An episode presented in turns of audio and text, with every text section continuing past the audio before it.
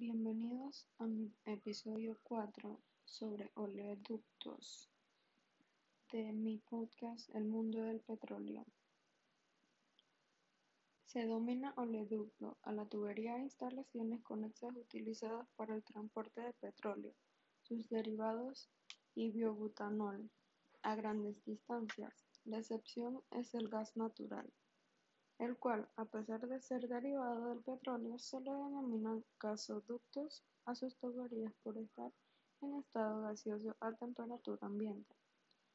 Fueron pioneros en el transporte. Por medio del oleoductos, las compañías de Vladimir Shuhov y Van a finales del siglo XIX. Construcción de oleoductos. Los oleoductos son la manera más rápida de transportar grandes cantidades de petróleo en tierra o en agua. Comparados con los ferrocarriles, tienen un costo menor por unidad y también mayor capacidad. A pesar de que se puede construir oleoductos bajo el mar, el proceso es altamente demandante, tanto tecnológica como económicamente. En consecuencia, la mayoría del transporte marítimo se hace por medio de buques petroleros. Los oleoductos se hacen de tubos de acero o plástico. Donde sea posible, se construyen sobre la superficie. Sin embargo, en áreas que sean más desarrolladas, urbanas o con flora sensible, se entierran a una profundidad típica de un metro. La construcción de oleoductos es compleja y requiere de estudios de ingeniería mecánica para su diseño, así como estudios de impacto ambiental en las áreas donde serán tenidos. El American Petroleum Institute es la institución más influyente a nivel mundial en lo que respecta a las normas de ingeniería para la construcción de oleoductos, siendo la especificación API 5L especificaciones para tuberías de línea, la aplicable para la construcción de tuberías para transporte de petróleo crudo gas, así como derivados de hidrocarburos. La última versión fue divulgada en octubre del 2017 en su edición 44.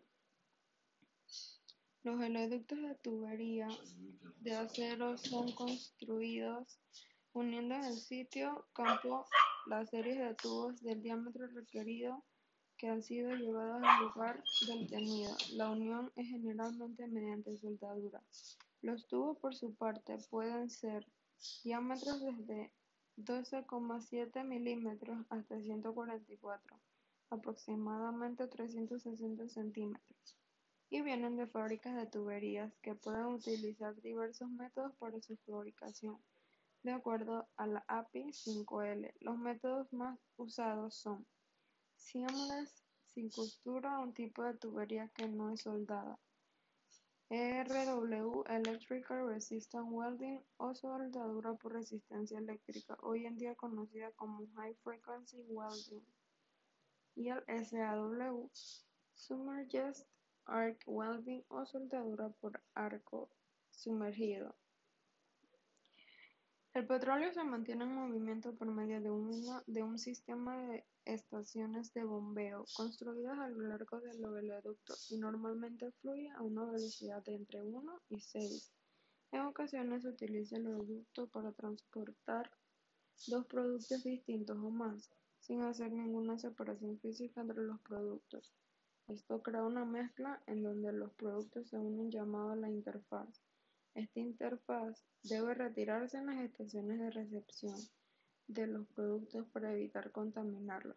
El petróleo crudo contiene cantidades variables de cera o parafina, la cual se puede acumular dentro de la tubería para limpiarla. Suele enviarse periódicamente indicadores de inspecciones mecánicos a lo largo de tubería, también conocidos como PICs por su nombre inglés, que introducen por los extremos de la tubería y en las estaciones de bombeo, en los programas de mantenimiento del viaducto.